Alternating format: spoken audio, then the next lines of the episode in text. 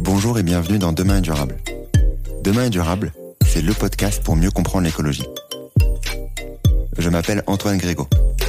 Je me considère comme un écolo imparfait et je suis, comme beaucoup, sensible aux enjeux de demain. Mais en juin 2020, au moment où j'ai décidé de démarrer le podcast, impossible de savoir par où commencer. Comment en savoir plus sur l'écologie facilement? Je vous propose donc, dans chaque épisode, de découvrir l'histoire de celles et ceux qui agissent pour un monde plus durable. Entrepreneurs, intrapreneurs, activistes.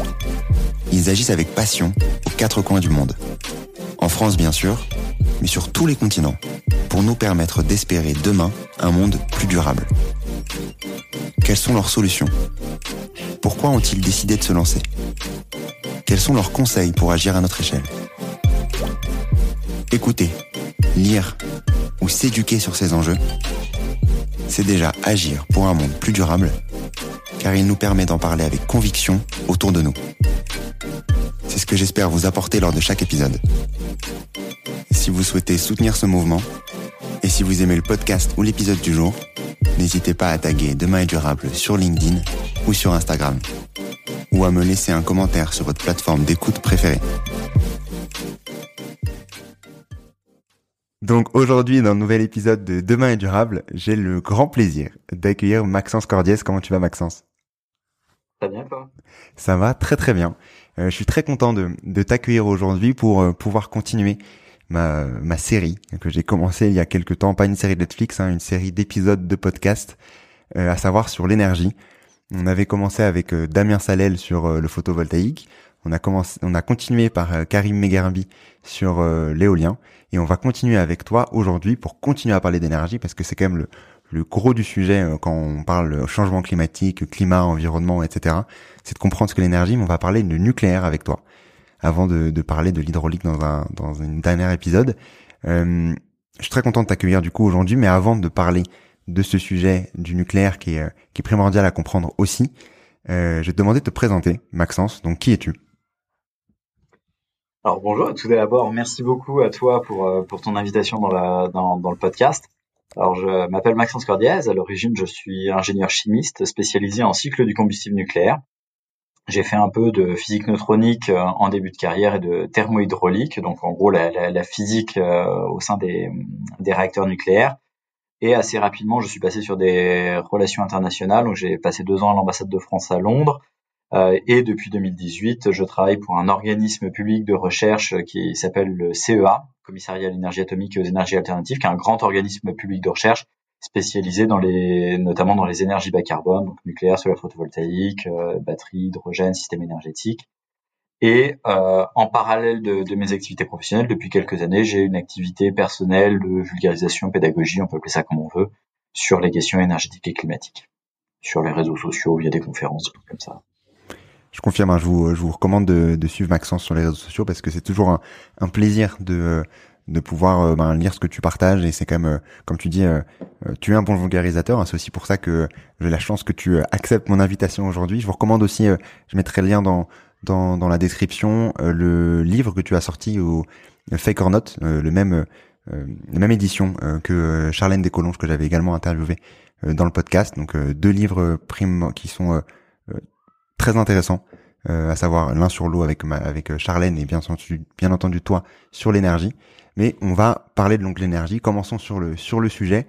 Avant de parler du nucléaire, je voulais savoir, euh, est-ce que tu peux nous remettre dans le contexte où est-ce qu'on en est actuellement sur le sujet énergétique euh, et qu'est-ce qu'on doit potentiellement atteindre pour euh, atteindre nos objectifs climatiques? Oh, Vaste, vaste question. En fait, euh, pour cadrer un peu le sujet, peut-être que le mieux c'est de recommencer à de partir de ce qu'est l'énergie euh, et de son rôle dans notre société. L'énergie en physique, c'est ce qui quantifie un potentiel de transformation. C'est-à-dire que dans l'univers, dès que tout n'est pas parfaitement froid et mobile, il y a des transferts énergétiques et ces transferts énergétiques quantifient le changement. Donc l'énergie, on peut la trouver sous différentes formes. Il y a par exemple l'énergie mécanique qui est associée à un mouvement, l'énergie thermique, c'est de la chaleur, l'énergie chimique qui lie les atomes dans les molécules. Donc euh, dans, quand on mange du sucre par exemple, euh, ça va nous donner de l'énergie. Bah, en fait, on va récupérer l'énergie qu'il y a dans les liaisons entre les entre les atomes et ça va nous permettre de ça va nous permettre de vivre. l'énergie nucléaire qui assure la, la cohésion interne du, du, du, noyau des atomes et l'énergie électromagnétique, donc les rayons du soleil, l'électricité, etc.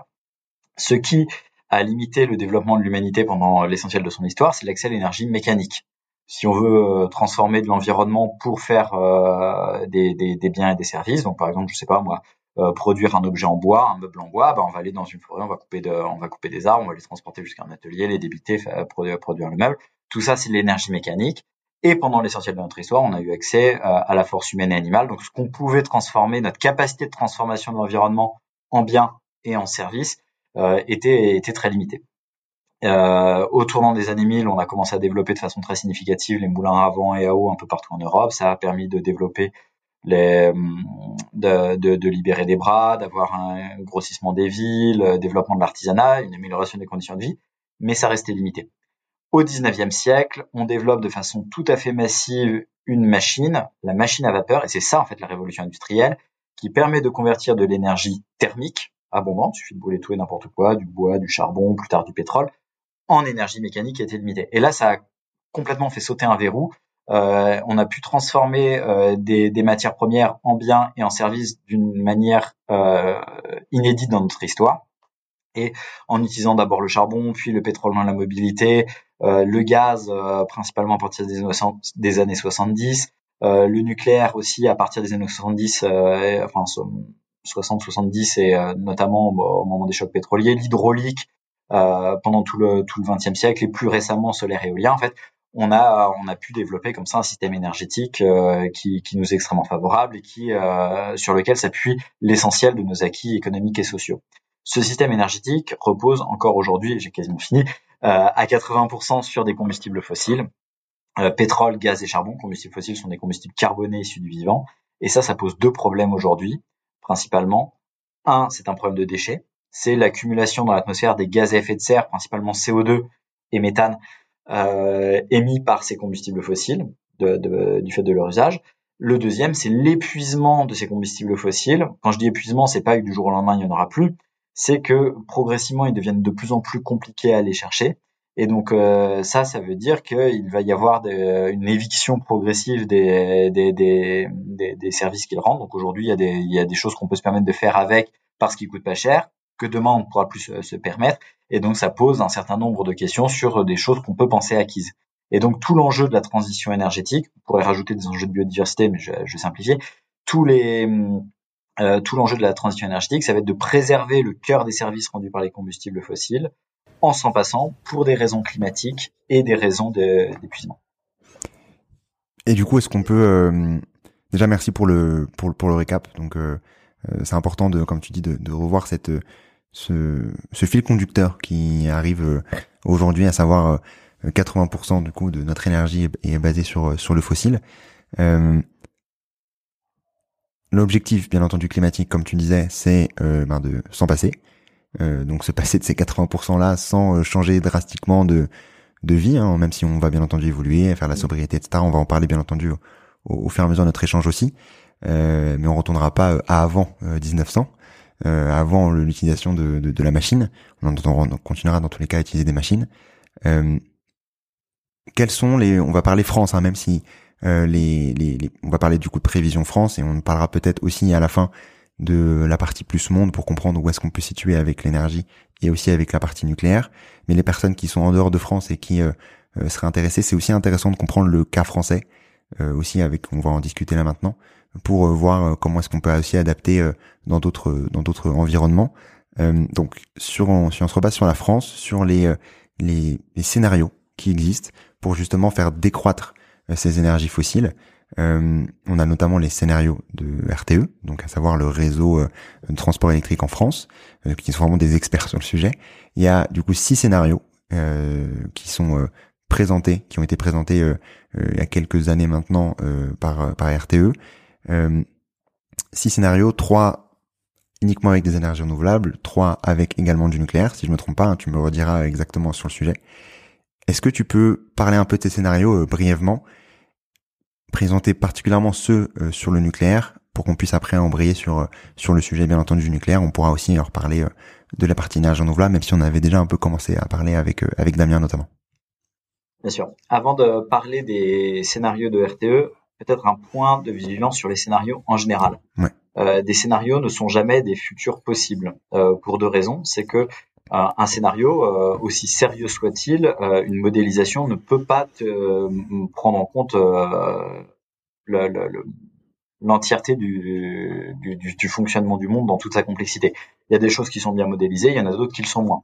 Pour prendre un exemple, les rétroactions économiques des scénarios d'évolution du bouquet énergétique sont très mal, voire pas prises en compte. C'est-à-dire qu'on dit au scénario qu'on aura une croissance, euh, je dis une bêtise, de 10 points, euh, une croissance de 10%, bon, en pratique c'est beaucoup moins, euh, jusqu'en 2050, 70 qu'on veut, et le, scénario va pas remettre ça en question. Donc on peut imaginer un cas euh, extrême où on sortirait complètement de l'énergie et on a toujours de la croissance économique, ce qui est pas possible en fait, parce que si on sort de l'énergie, c'est-à-dire il n'y a plus de machines qui tournent, donc on produit plus rien, mais euh, le scénario va pas remettre ça en question parce que la croissance économique, c'est une donnée d'entrée. On lui donne ça, c'est pas quelque chose qui nous renvoie après calcul. Donc il y a des choses qui sont euh, plus ou moins bien modélisées. Et deuxième euh, chose, les hypothèses. On est obligé de prendre des hypothèses quand on fait un scénario et elles sont nécessairement discutables. Euh, combien coûtera euh, l'électricité euh, solaire photovoltaïque en 2030 Quelle sera l'acceptabilité de l'éolien en 2030 Quelle sera la capacité industrielle de la filière nucléaire à produire des réacteurs en 2030 Quelle sera l'acceptabilité de la flexibilité ou de la sobriété? Combien de bâtiments on pourra isoler? Sous quelles conditions? Jusqu'à quel niveau d'efficacité? Tout ça, on peut avoir des objectifs politiques, on peut mettre des moyens, mais quel sera le, le, le, réaliser? Ça ça on peut pas le savoir. Donc à un moment il faut prendre une hypothèse et se dire bon bah on va réussir à tel à tel degré de, notre politique d'isolation des bâtiments. Euh, on sera capable de multiplier par deux ou trois euh, le, le, parc éolien. Mais euh, sous telle condition de prix. Euh, mais euh, mais tout ça est, est bien entendu discutable.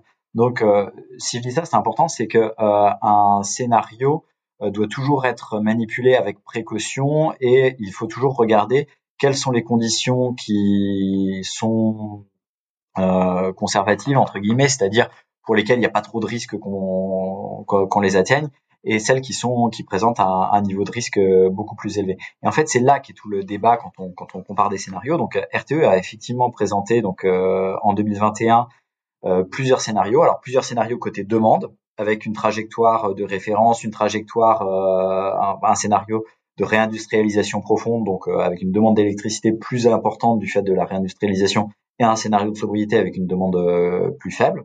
Ce sont des scénarios pour le système électrique, système électrique qui aujourd'hui représente 25% de notre approvisionnement énergétique final en France et qui devrait représenter 55% en 2050, donc plus d'électricité et une plus grosse part de l'électricité dans notre approvisionnement énergétique en 2050, parce que l'électricité, c'est le vecteur énergétique le plus facile à décarboner avec l'éolien, le solaire, le nucléaire, etc. Et en parallèle de ces scénarios de demande, des scénarios d'offres, trois avec nucléaire et trois sans nucléaire, ce qui était une demande du gouvernement. Quand on regarde les scénarios avec nucléaire, même les scénarios avec le plus de nucléaire, on voit qu'il va falloir développer de façon très significative les renouvelables. Alors de mémoire, dans le scénario avec le plus de nucléaire, il faut multiplier par 7 le, le, le parc solaire photovoltaïque, par 2,5 le, le, parc éolien à terre. Euh, il faut de mémoire toujours euh, développer 22 gigawatts d'éolien en mer, 22 gigawatts en puissance installée, c'est un tiers du, du, parc nucléaire actuel, sachant que pour l'instant on n'a quasiment pas d'éoliennes en mer en France. En parallèle de ça, il va falloir développer de la flexibilité de la demande, c'est-à-dire que des gens euh, acceptent de consommer à certains moments plutôt qu'à d'autres.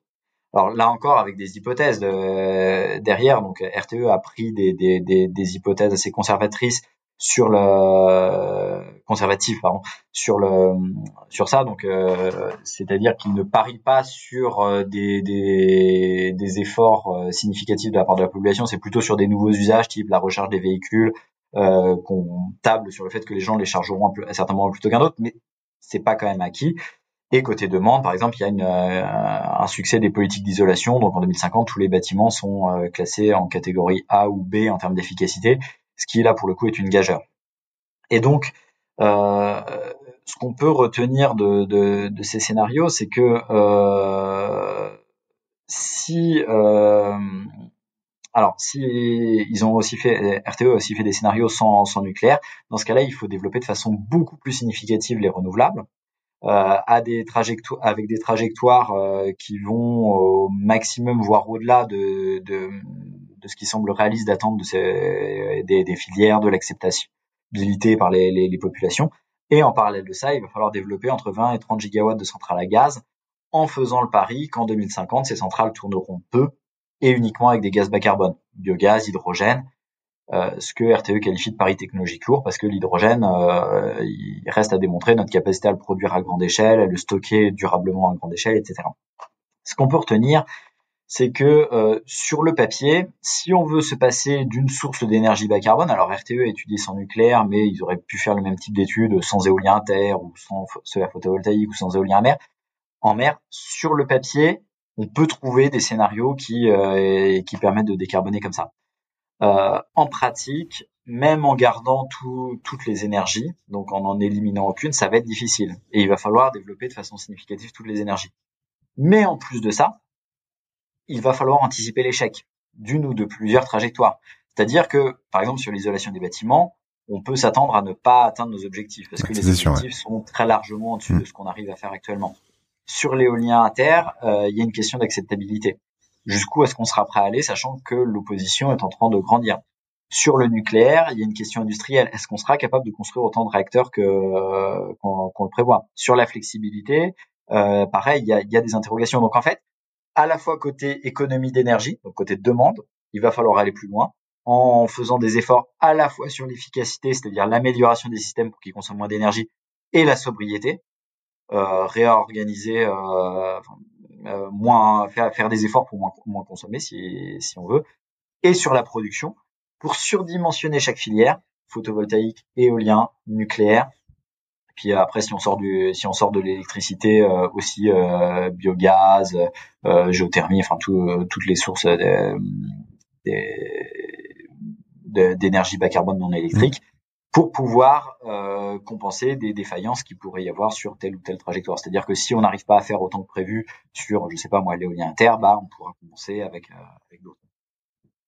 Ouais, non, c'est sûr que c'est important de, déjà de, remettre, disons, euh, euh, tout ça au centre et de se dire, ok, en effet, ça va être difficile de se passer de quelque chose. Et c'est aussi ce que j'essaie de faire comprendre aussi dans le podcast, de dire, bah ce sera pas 100% euh, énergie renouvelable ou même on en discutait avec Damien ou Karim. Hein, L'objectif c'est pas de se dire euh, de partons sur ces, scénarios, là parce qu'ils sont comme tu disais en plus les plus risqués. Euh, d'une part, même si c'est euh, potentiellement faisable en termes de scénarios, mais ça reste des scénarios et donc il faut aussi, au vu de, du sujet qu'on a, de pouvoir utiliser davantage d'électricité au global et se passer des énergies fossiles qui nous ont fait arriver à l'état dans lequel on est et euh, résoudre le, le, changement climatique ou en tout cas le réduire, enfin le limiter, euh, on ne peut pas se passer de quelque chose, de quelque énergie que ce soit. Donc, euh, donc c'est important de, c'est important de le rappeler. Merci pour pour pour ce récap. Ouais, peut-être pour aller dans ton sens, le, même en France, en fait, la, la, la, France reste essentiellement dépendante des combustibles fossiles. On a souvent tendance à se focaliser sur le nucléaire parce qu'effectivement, la France a plus de nucléaire que d'autres pays et la France, l'énergie nucléaire représente l'essentiel de la production d'électricité en France, à peu près 70%. Mais euh, l'essentiel de l'énergie consommée en France, ça reste des combustibles fossiles, parce que l'électricité, c'est que 25% de l'énergie finale qu'on consomme. 60% de l'énergie finale consommée en France vient des combustibles fossiles, 40% pour des carburants pétroliers et 20% pour du gaz fossile.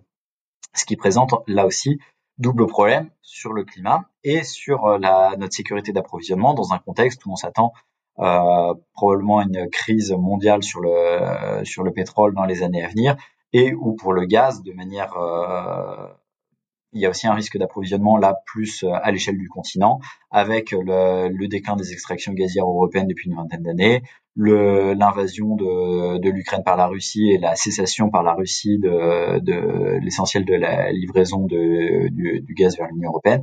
Donc là, il y, a un, il y, a un, vrai enjeu, même en France, euh, même avec le nucléaire. En fait, euh, pour se passer des combustibles fossiles. Et même en France, ça reste une gageure. et en plus de ça, euh, ce parc nucléaire et les énergies renouvelables dont on dispose aujourd'hui vont devoir être renouvelés dans les dans les décennies à venir. Euh, tout ce dont on bénéficie aujourd'hui ne peut pas être tenu pour acquis euh, indéfiniment. C'est sûr. Euh, je te propose maintenant de, de rentrer dans le dans, le nucléaire après ce, Mm. ce récap ce, de, de contexte au global qui est, qui est, qui est important, histoire de pouvoir comprendre aussi de ce qu'on va parler maintenant. Euh, sur le nucléaire, est-ce que tu peux nous réexpliquer euh, comment est-ce que ça marche en fait? Euh, vaste, euh, question. Le, une centrale nucléaire dans le fonctionnement, c'est un petit peu comme une centrale à charbon, c'est-à-dire qu'il va y avoir une source de chaleur qui va permettre de faire euh, de faire chauffer de l'eau, de la faire bouillir. Euh, en vaporisant de l'eau, elle va prendre plus de place, donc ça va créer une poussée. En gros, quand euh, quand on transforme de l'eau liquide en, en, vapeur, ça prend plus de place, donc ça, ça, ça en prenant plus d'espace, ça crée une poussée. cette vapeur, on va la faire passer dans une turbine, ça, ça entraîne un mouvement de rotation qui ensuite va, va entraîner le, le, le rotor euh, d'une génératrice d'électricité et donc c'est comme ça qu'on qu qu produit de l'électricité. La différence entre une centrale à charbon ou à gaz ou à pétrole et une centrale nucléaire, c'est la source d'énergie. Dans une centrale à charbon, on va utiliser de l'énergie chimique liée à la combustion d'hydrocarbures. Donc on a des molécules carbonées plus ou moins longues, longues si c'est du charbon, plus courtes si c'est du pétrole voire du gaz, euh, qu'on va brûler. Donc brûler, c'est-à-dire on va les oxyder, ça va faire du, du CO2 euh, et de la chaleur. Et euh, c'est ça qu'on va récupérer. On peut aussi euh, faire fissionner des atomes lourds et instables, euh, donc euh, notamment des atomes d'uranium. de l'uranium, c'est un, un métal, c'est pas un combustible fossile. et en faisant fissionner ces atomes, on va récupérer de, l'énergie de liaison nucléaire, donc qui est, liée à l'interaction forte qui, assure la cohésion du noyau des atomes. Et cette énergie est extrêmement dense. En gros, il y a à peu près autant d'énergie dans une pastille de 7 grammes d'uranium enrichi que dans une tonne de charbon. Et donc euh, là, il n'y a pas de combustion en fait, il n'y a pas d'émission de, de, CO2. Euh, on va faire fissionner des atomes lourds en atomes plus légers euh, d'un peu toute la classification périodique. Donc ça va produire euh, à peu près tous les éléments de la, la classification périodique euh, et ça produit de la chaleur. Donc ça permet de faire chauffer l'eau d'un circuit primaire qui, dans la plupart des centrales et notamment la totalité des centrales françaises, euh, est sous pression. Donc, dans le circuit primaire d'une centrale nucléaire, l'eau est à 300 degrés liquide car à 155 bars, donc 155 fois la, la, la, la pression atmosphérique. Okay. Ensuite, il y a un échangeur de chaleur qui permet de générer de la vapeur dans un circuit secondaire, et cette vapeur va entraîner une turbine, euh, puis euh, une, un alternateur qui, qui produira de l'électricité. Ensuite, la vapeur qui est détendue, donc qui, qui, qui, qui n'a plus d'énergie mécanique à, à, fournir, et, euh, est liquéfiée dans un condenseur, et elle va retourner dans l'échangeur pour être de nouveau vaporisée. Et... Voilà. Ok.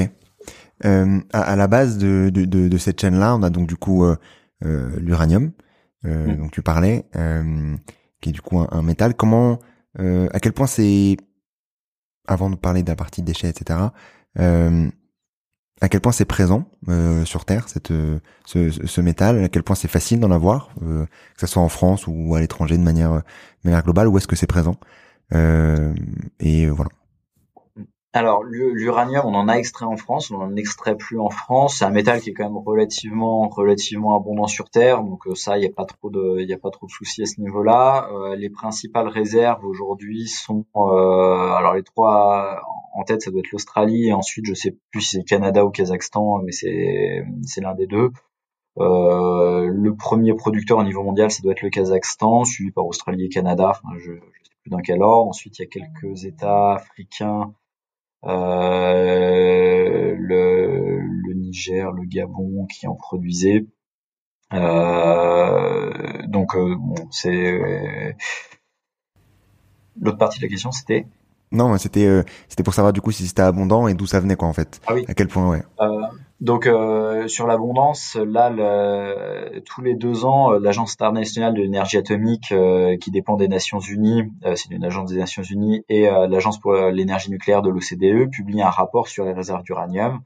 Et dans, dans le dernier rapport qui date de 2022, ils expliquent qu'on a à peu près 135 ans de, de réserves d'uranium à consommation actuelle, sachant que de, enfin, de, de rapport en rapport, ces réserves-là se maintiennent parce que bah, on découvre des, des, nouvelles réserves Et après, on cherche peu euh, sur le mm. euh, de, de l'uranium. Le cours de l'uranium est assez faible, on cherche peu. Donc il y a deux paramètres à prendre en compte, c'est que un, si le parc nucléaire doit être multiplié parce que euh, les États commencent à, à, développer de façon très significative le nucléaire euh, pour se passer des combustibles fossiles, les réserves vont, vont, vont, se réduire. Typiquement, si on multiplie par deux le parc nucléaire, les réserves sont divisées par deux mécaniquement. Euh, D'un autre côté, euh, vu qu'on euh, vu qu'on cherche peu, on en trouve peu. Et si on cherchait davantage, on en trouverait davantage. Donc il y a un peu ça qui, ces deux, ces deux paramètres qui se compensent. Après, euh, les, les, la ressource, euh, la ressource en uranium n'est pas n'est pas une préoccupation majeure pour le pour l'industrie nucléaire pour deux raisons. Un, euh, parce que le, le, coût de la matière dans le prix du mégawattheure nucléaire est, est relativement faible, contrairement aux centrales à, à combustible fossile. En gros, ce qui coûte cher dans l'énergie nucléaire, c'est de construire la centrale et de financer la construction de la centrale. Après, la, le combustible en lui-même, c'est 10% en gros du prix du mégawattheure et le, la matière dans le combustible, c'est-à-dire l'uranium, c'est 5%. Donc en, gros, entre le 5% et 10%, ça va être l'enrichissement et la fabrication des assemblages de combustible. Donc ça, c'est de la manufacture. Mais l'uranium en lui-même, c'est en gros 5% du, du, du, du, prix du mégawattheure. Donc même si le prix du, même si le, le, le cours de l'uranium double voire triple, ça affecte peu le prix du le prix du mégawattheure électrique, contrairement à un doublement ou triplement du prix du gaz, qui lui se ressentira euh, quasiment quasiment en l'état dans le dans, le prix du mégawattheure électrique. Ça c'est un premier paramètre. Deuxième paramètre qui fait que euh, sur euh, sur le nucléaire, euh, on a on a des, des, des moyens de, de, de mieux gérer la ressource, c'est que euh, il existe des vu que c'est une forme d'énergie extrêmement concentrée, on en consomme peu et on a des stocks stratégiques qui sont beaucoup plus importants. Typiquement, en France, on dispose sur le territoire d'une vingtaine d'années de stocks stratégiques avec 9 ans mobilisables rapidement. C'est l'uranium déjà enrichi, c'est l'uranium euh, naturel, c'est euh, le combustible qui est déjà prêt et en attente d'être chargé. Et on a 11 ans euh, de, de réserve en, via l'uranium appauvri qui pourrait être réenrichi, mais il faudrait euh, redévelopper des nouvelles capacités d'enrichissement et l'uranium de retraitement qui lui aussi peut être réenrichi en développant des nouvelles capacités d'enrichissement. Et enfin, euh, pour mieux exploiter la matière, on peut aussi développer ce qu'on appelle des réacteurs de quatrième génération. Actuellement, dans les réacteurs, euh, on ne peut utiliser qu'un type d'uranium. Il y a deux types d'uranium dans la nature. L'uranium 235, c'est 0,7% de l'uranium qu'on extrait. L'uranium 238, qui lui n'est pas fissile, et c'est 99,3% de l'uranium qu'on extrait. Donc, euh, si on développe des réacteurs de, de quatrième génération à neutrons rapides, et on en a déjà exploité, et certains pays en exploitent des, des, des réacteurs à neutrons rapides, donc la France a exploité les réacteurs Rhapsody, Phoenix, Super Phoenix, la Russie exploite un réacteur de 600 MW, un réacteur de 800 MW, le BN600, BN800, la Chine aussi en exploite, euh, l'Inde, euh, donc ce ne sont pas des technologies futuristes, et ça, ça permet euh, de, de, brûler tous les atomes lourds, tous les isotopes lourds. Et donc, on peut, euh, à partir d'une certaine quantité d'uranium extrait du sol, euh, récupérer plus, quasiment 100 fois plus d'énergie que ce qu'on récupère actuellement. Donc, avec ces technologies-là, rien qu'avec les stocks de matière dont on dispose sur le territoire français, on peut tenir plusieurs, plusieurs milliers d'années. Donc avec ça, ça permettrait d'ailleurs progressivement de, euh, cesser les, importations d'uranium et de mieux gérer les, euh, stocks de, de combustibles usés notamment et de, matières sur notre territoire. Tu parles depuis tout à l'heure de, euh, d'uranium enrichi. Qu'est-ce que qu'est-ce que ça veut dire? Ah, c'est une excellente question. Si on remonte un peu, en fait, euh, il y a donc ce que j'expliquais juste dans la question précédente. On a deux isotopes de l'uranium, euh, uranium 235 et uranium 238. L'uranium 235 est plus instable que l'uranium 238. Alors, je saurais plus dire les demi-vies des deux. Euh, de mémoire, euh, l'uranium 238, je crois qu'il doit avoir une demi de plusieurs milliards d'années, peut-être euh, Bon, j'ai un doute, je vais pas dire de bêtises. L'uranium 235 a une demi-vie qui est extrêmement longue, sinon il n'y en aurait plus sur Terre, mais qui est quand même euh, inférieure. Donc, euh, depuis la création de, de l'uranium euh, dans, dans, dans les étoiles, en fait, ça c'est de la nucléogénèse stellaire. tous les éléments de la classification périodique ont quasiment été créés dans des étoiles à partir d'hydrogène. On pourrait y venir plus tard si ça m'intéresse.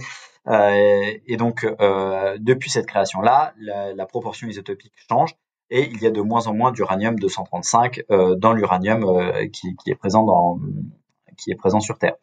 Cela explique que des réacteurs euh, nucléaires naturels aient pu exister par le passé. Par exemple, à Oklo, au Gabon, euh, il y a des réacteurs nucléaires, des réacteurs nucléaires, donc des réactions euh, de, fission nucléaire naturelle qui ont existé il y a très longtemps de cela. donc à un moment où la teneur en uranium 235 était plus élevée dans le dans l'uranium, à un endroit où la concentration en uranium du, de, de la Terre est élevé et où il y avait des infiltrations d'eau qui permettaient de, de, de, ralentir les neutrons pour que les réactions puissent, euh, puissent avoir lieu. Aujourd'hui, si on veut faire euh, un réacteur avec euh, donc pour faire un réacteur, il va falloir ralentir les neutrons. Il y a plusieurs moyens pour ça, soit du graphite, soit de soit par collision avec des sur, sur, sur des atomes euh, d'hydrogène. Donc on peut utiliser de l'eau. Le problème, c'est que si on fait ça avec de l'uranium naturel, de l'uranium directement extrait du sol, euh, il n'y a pas assez d'isotope 235 pour que euh, le côté absorbant de l'eau puisse permettre la réaction. Donc deux, deux options possibles, les deux ont été explorées. Soit on va utiliser de l'eau qui absorbe moins les neutrons, c'est ce qu'on appelle de l'eau lourde, euh, de l'eau dans laquelle on remplace l'hydrogène par un isotope moins absorbant de l'hydrogène qui est du deutérium. Donc peut-être certains auditeurs ont entendu parler de la bataille de l'eau lourde pendant la, la Deuxième Guerre mondiale, euh, c'est parce que certains concepts de réacteurs, euh, pour utiliser directement de euh, l'uranium naturel, utilisent de l'eau lourde. Donc, par exemple, les Canadiens fonctionnent toujours avec des réacteurs à eau lourde. L'autre option, c'est d'enrichir l'uranium en isotope 235. Donc actuellement, quand on, extrait de l'uranium du, du, sol, il y a 0,7% d'uranium 235 et 99,3% d'uranium 238. On peut enrichir l'uranium en isotope 235 euh, pour qu'il devienne euh, fissile en réacteur euh, avec un, une modération, donc un ralentissement des neutrons avec de, de l'eau normale.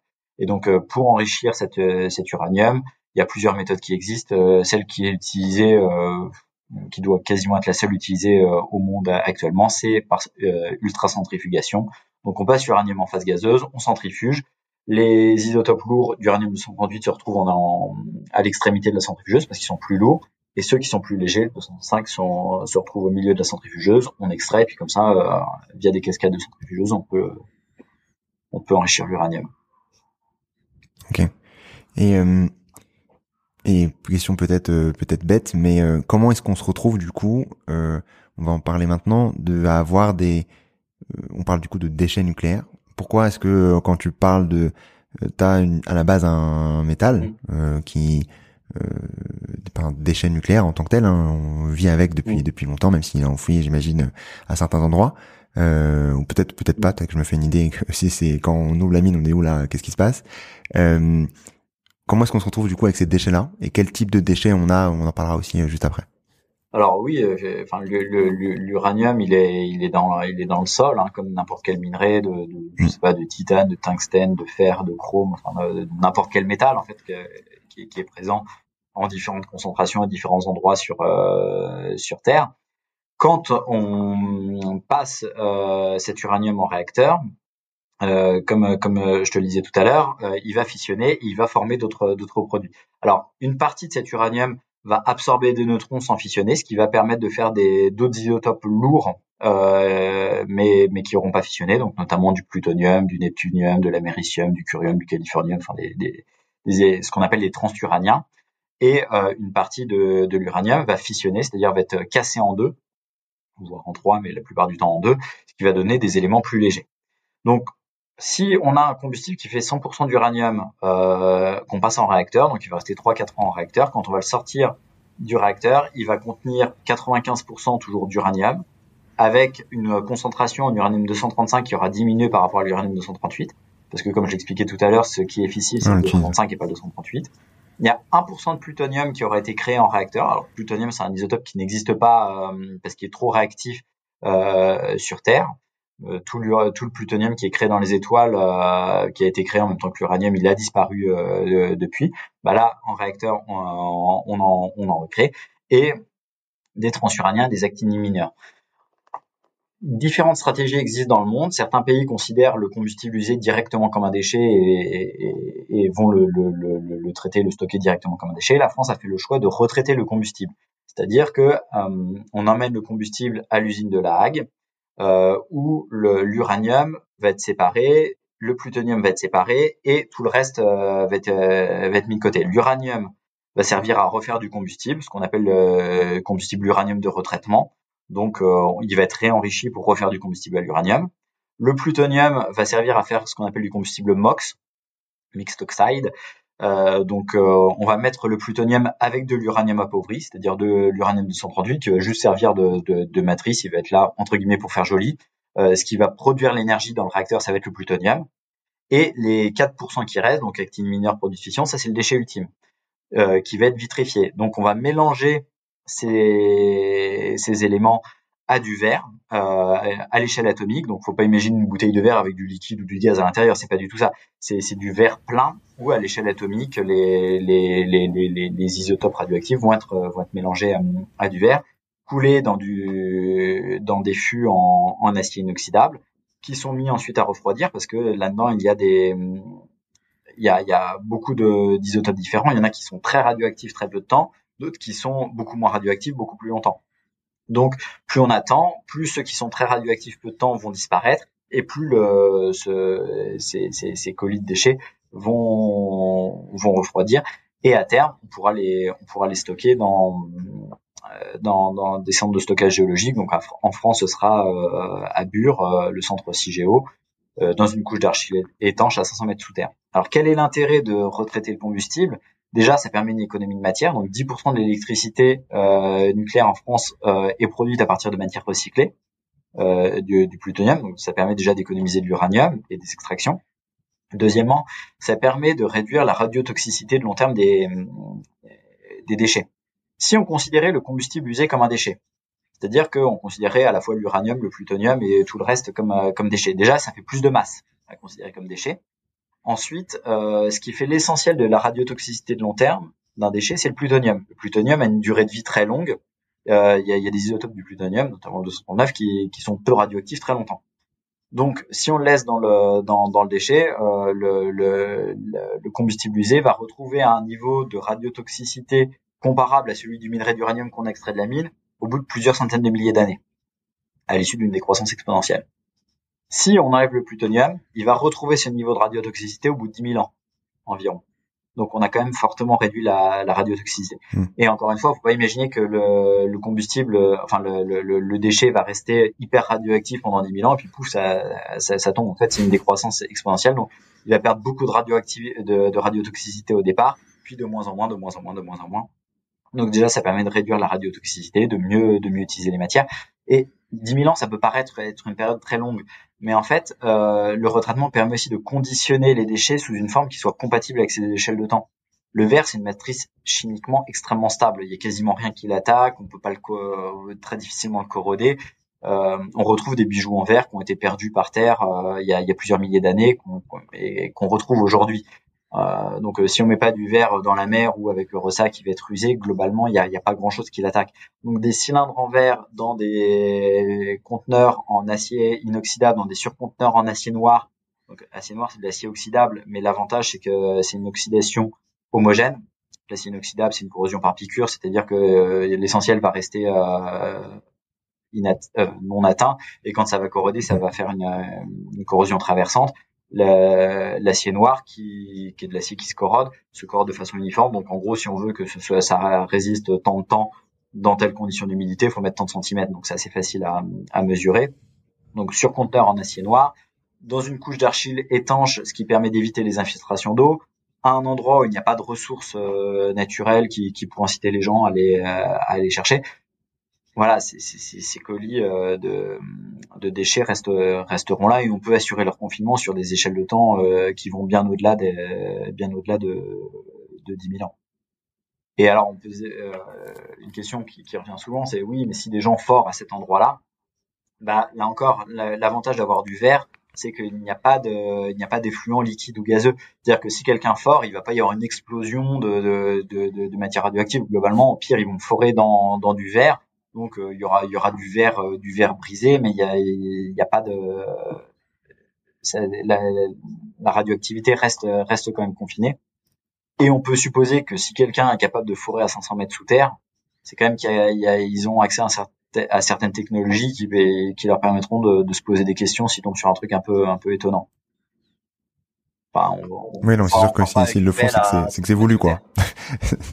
s'ils le font, c'est que c'est voulu. Hein. C'est à mon avis, euh, si tu fais ça, euh, comme tu dis, euh, si tu as cette technologie-là, tu es censé être au courant que il y a ce type de de de, de, de déchets. Euh, par rapport à cette à cette radioactivité, qu'est-ce qui fait que le que c'est radioactif? C'est c'est le, le, procédé, enfin c'est le, le c'est le plutonium qui est de base radioactif qui fait qu'on a du coup ces déchets-là, ou euh, c'est euh, le, ce qu'on a fait comme procédé, à savoir euh, de, de, de prendre de l'uranium, de prendre l'uranium enrichi, etc. Et tout ce procédé-là qui fait qu'on on a accéléré cette radioactivité. Enfin, c'est quoi qui rend la, la chose dangereuse, disons? Il y a beaucoup d'éléments euh, sur, Terre qui ont pu exister ou existent, euh, mais tous n'ont pas la même stabilité. C'est-à-dire que en simplifiant, euh, pour qu'un élément soit stable, il est donc dans le, le noyau d'un atome, il y a des neutrons et des protons. Il faut qu'il y ait un, rapport, euh, un certain rapport entre nombre de protons et nombre de neutrons, donc avec un petit peu plus de neutrons que de protons, mais pas, beaucoup plus. Et il faut que le noyau soit pas soit pas trop gros. C'est-à-dire que euh, les noyaux stables vont jusqu'au plomb et bismuth, et au-delà, c'est instable. Donc si on a un atome qui a plus de protons, donc un déficit en neutrons, ou trop de neutrons, donc un déficit en protons, ou qui est trop lourd, il est globalement instable. Euh, la plupart des éléments, euh, enfin les éléments qui sont trop instables, euh, qui ont été produits naturellement dans les étoiles, ont disparu. Par contre, il y a quand même des éléments instables qui sont produits naturellement. Par exemple, le carbone 14, qui est un élément radioactif avec une durée de vie de, d'un peu plus de 5000 ans, 5700 ans si je me souviens bien, est produit dans la haute atmosphère. Euh, des, des, des, atomes d'azote euh, dans l'atmosphère capturent des neutrons qui sont produits par des réactions de spallation, mais peu importe. et donc, ce carbone 14, du carbone 14 est produit dans l'atmosphère ça peut pas être du carbone qui est issu euh, qui est issu de de la nucléogénèse stellaire parce que euh, quand les atomes ont été créés euh, ça, ça fait ça fait bien trop longtemps. Tout le carbone 14 qui a été créé à ce moment-là a disparu. Mais il y a une création permanente et c'est d'ailleurs ça qui permet de faire des datations au carbone 14 il y a une il y a une création en permanence de carbone 14 dans l'atmosphère.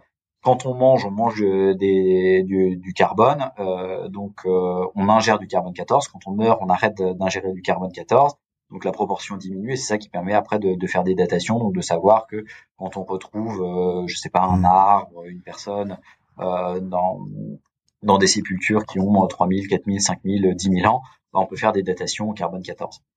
Euh, quand on dans un réacteur nucléaire, on va faire fissionner euh, des atomes très lourds, donc des atomes euh, des atomes instables qui sinon euh, auraient disparu sur des périodes de temps qui sont extrêmement longues euh, parce que parce qu'ils sont ils sont encore là.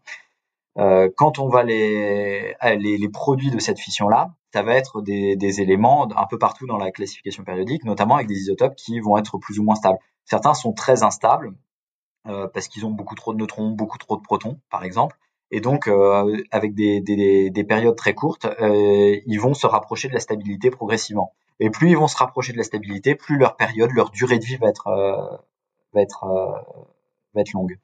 Et à chaque fois qu'il va y avoir une réaction qui va les rapprocher de la stabilité, ils vont émettre de l'énergie sous, sous forme de, rayonnement. Donc ça peut être soit l'émission de particules, alors pour les, les, les, éléments lourds, ça peut être des émissions de particules alpha, mais sinon euh, des électrons, des positrons ou des rayons gamma. Et donc euh, ça, euh, c'est ce qui fait la radio, la radioactivité. Et euh, et ce sont ces rayonnements qui, qui sont dangereux et dont il faut se, se, se, prémunir quand on, quand on manipule des, des, des matières radioactives. Je ne sais pas si l'explication était, était claire ou pas. Si, si, si, si. n'hésite pas à... Si si si si si si si mais du coup du coup c'est très clair donc en fait c'est euh, c'est deux différentes stabilités qui font qu'ensuite on a on a cette radioactivité là et le fait de l'avoir euh, activer encore plus, on a encore créé davantage de de d'éléments euh, mm. potentiellement radioactifs avec tous ces tous ces différents rayonnements. Mm. si on a si on a une minute, je vais, je vais parler de la, la nucléogénèse stellaire parce que c'est assez intéressant à ce niveau-là. En gros, euh, dans, dans, des étoiles massives, euh, type Betelgeuse par exemple, euh, il y a des réactions de fusion nucléaire. Donc on part de l'hydrogène. L'hydrogène va fusionner, ça va faire de l'hélium, euh, qui lui-même, au, euh, au bout d'un moment, va, va fusionner, ça va faire du carbone, etc. Ça va fusionner jusqu'à faire du fer.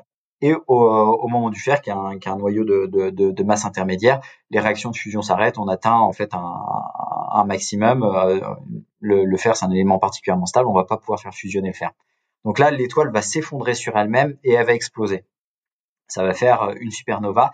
Et en s'effondrant et en explosant, euh, ça va émettre, elle va émettre énormément de neutrons qui vont être absorbés par ces éléments-là qui vont faire euh, l'ensemble des éléments de la classification périodique, donc de l'uranium, du plutonium, du plomb, du bismuth, enfin vraiment euh, de tout, et notamment des éléments qui contiennent énormément de neutrons, parce qu'à ce moment-là, elle va émettre énormément de neutrons, donc ça va être des éléments qui sont très déséquilibrés en neutrons, donc des éléments qui sont extrêmement instables.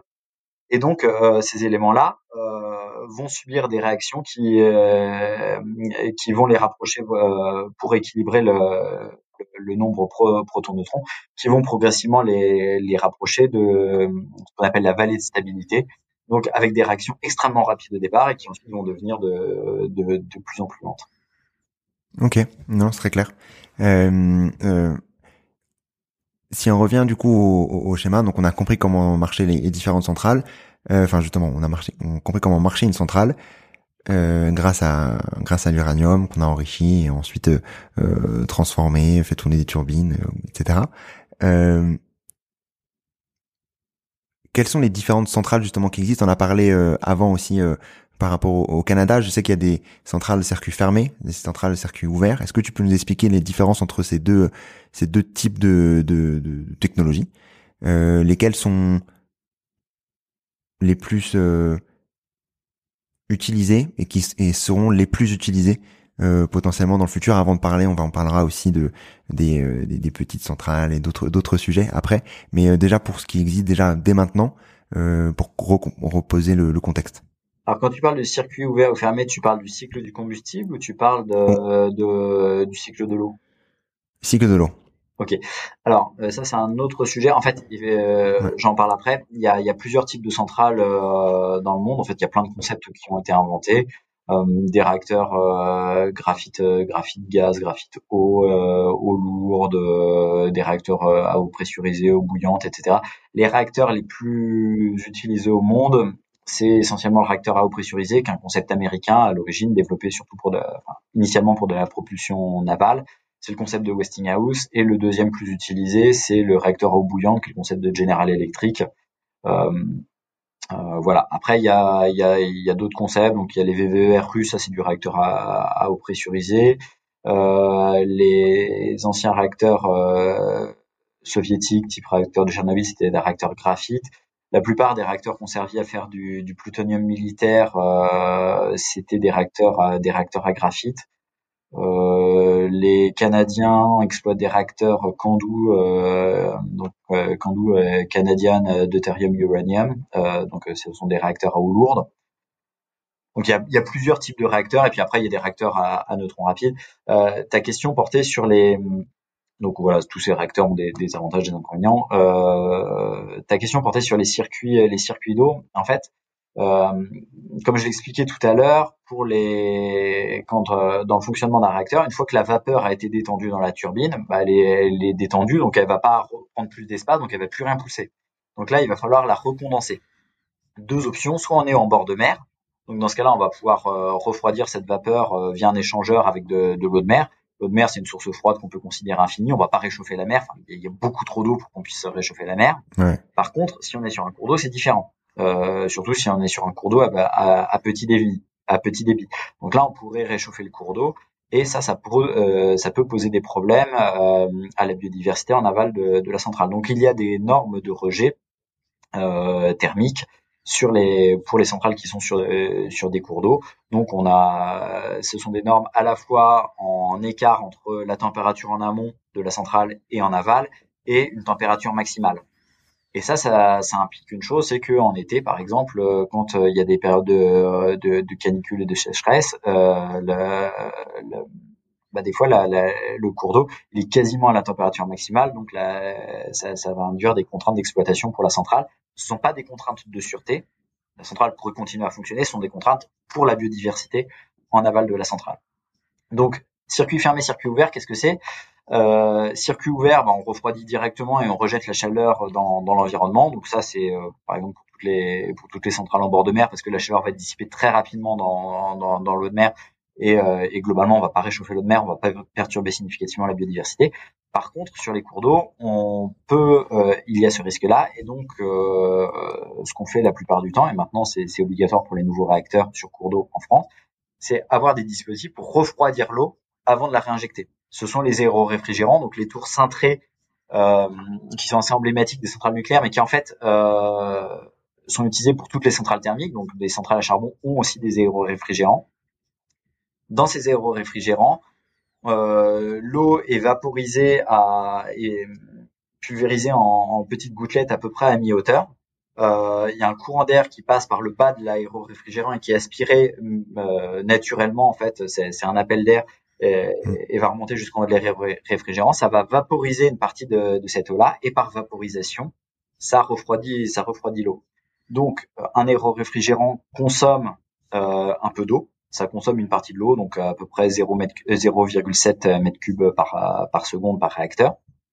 Euh, mais ça refroidit l'eau et ça permet de, relâcher l'eau, euh, l'essentiel de l'eau dans le, cours d'eau refroidi. Donc un aéroréfrigérant va consommer un petit peu plus de 20% de l'eau qui est absorbée par qui est de l'eau qui est prélevée par le réacteur mais le reste, par contre, est rejeté dans l'environnement à une température euh, qui est qui est de l'ordre de celle de, euh, du cours d'eau, donc euh, pour ne pas poser de problème à la, biodiversité. Ok. Et, quand on parle de, donc de ces types de centrales-là et les centrales dont tu parlais aussi avec les différents types de technologies, on a les, disons le, déchet de fin, où on parlait juste avant aussi, est le même en fait. Il n'y a pas de, y a pas de différence de de pas des certaines centrales qui ont des, des déchets euh, radioactifs moins euh, importants que d'autres. Enfin, c'est typiquement la même réaction. Enfin, les réactions sont différentes, mais la finalité est la même, quoi. Globalement, euh, oui. La, la, la, réponse simple, c'est oui. si on veut aller chercher un peu plus dans le détail, il y a, y a d'autres enjeux. si on a des réacteurs de quatrième génération, donc à neutrons rapides, Là, ce sera un petit peu différent parce qu'on va utiliser tous les isotopes lourds, donc ça va produire des. Euh, donc là, ça, la, problématique va être un, petit peu différente. Et si on a des réacteurs qui peuvent être rechargés en fonctionnement, euh, typiquement les, les, anciens réacteurs plutonigènes qui servent à faire du plutonium militaire ou euh, les réacteurs Candu par exemple. là, il peut y avoir des, des questions de, de, de risque de prolifération. En gros, si on veut faire du plutonium militaire, il faut que le, plutonium ait été très peu irradié pour avoir essentiellement de, de, de l'isotope 239. Donc, quand on veut faire du plutonium militaire, on irradie très peu le combustible et il faut recharger en permanence le, le réacteur. Donc, les réacteurs euh, qui sont conçus pour de la production d'électricité, euh, c'est pas leur cahier des charges. Donc, euh, par exemple, un, un réacteur à eau pressurisée tel qu'utilisé en France, le, combustible il reste 4 ans en réacteur, donc ça donne du, plutonium euh, de très mauvaise qualité pour des applications militaires. Par contre, quand on a des concepts qui peuvent être rechargés en fonctionnement, euh, je pense aux réacteurs AGR euh, britanniques, aux Candu canadiens, aux RBMK russes, etc. Là, il peut y avoir des, risques de, prolifération accrue sur le, le combustible qui, sort de, de, ces réacteurs, donc il faut avoir une vigilance accrue. Mais là, c'est pas tant une question de déchets qu'une question de, de, de vigilance vis-à-vis de la, la, la, prolifération. Ok. Euh, tu parlais donc juste avant, juste avant de l'eau. Euh, euh, Est-ce que du coup on a un risque de euh, de, de moins pouvoir utiliser le nucléaire avec toutes les sécheresses qu'on a, euh, tous les, les, débits d'eau qui peuvent être impactés ou autres? Est-ce qu'on a on a ce risque là qui existe avec le nucléaire qui ou pas? Euh, oui, euh, après c'est un risque qui est gérable. Euh, il y a deux, y a deux éléments en fait. Il y a le parc existant et les, les, nouveaux réacteurs. Le parc existant, bon, il n'est pas éternel. Euh, si on prend une hypothèse euh, qui est évidemment discutable, mais euh, de durée de vie de 60 ans pour, pour tous les réacteurs, ça veut dire que l'essentiel des réacteurs seront arrêtés entre 2040 et 2050. Peut-être que certains feront moins, peut-être que certains feront un petit peu plus, mais voilà. C'est-à-dire que ces réacteurs-là connaîtront un réchauffement climatique qui malgré tout restera limité par rapport, par exemple, aux EPR qu'on va construire là et puis qui, qui vont nous emmener 60 ans plus loin, c'est-à-dire à l'échelle du siècle. Euh, RTE montre dans son donc a, a étudié ça dans, dans les futurs énergétiques 2050 publiés en 2021. Euh, globalement, euh, on peut s'attendre à euh, une augmentation des indisponibilités pour certains réacteurs, euh, donc notamment les réacteurs sur cours d'eau qui n'ont pas d'aéroréfrigérants, parce qu'avant 2012, il n'était pas obligatoire de, mettre des aéroréfrigérants sur ces réacteurs-là.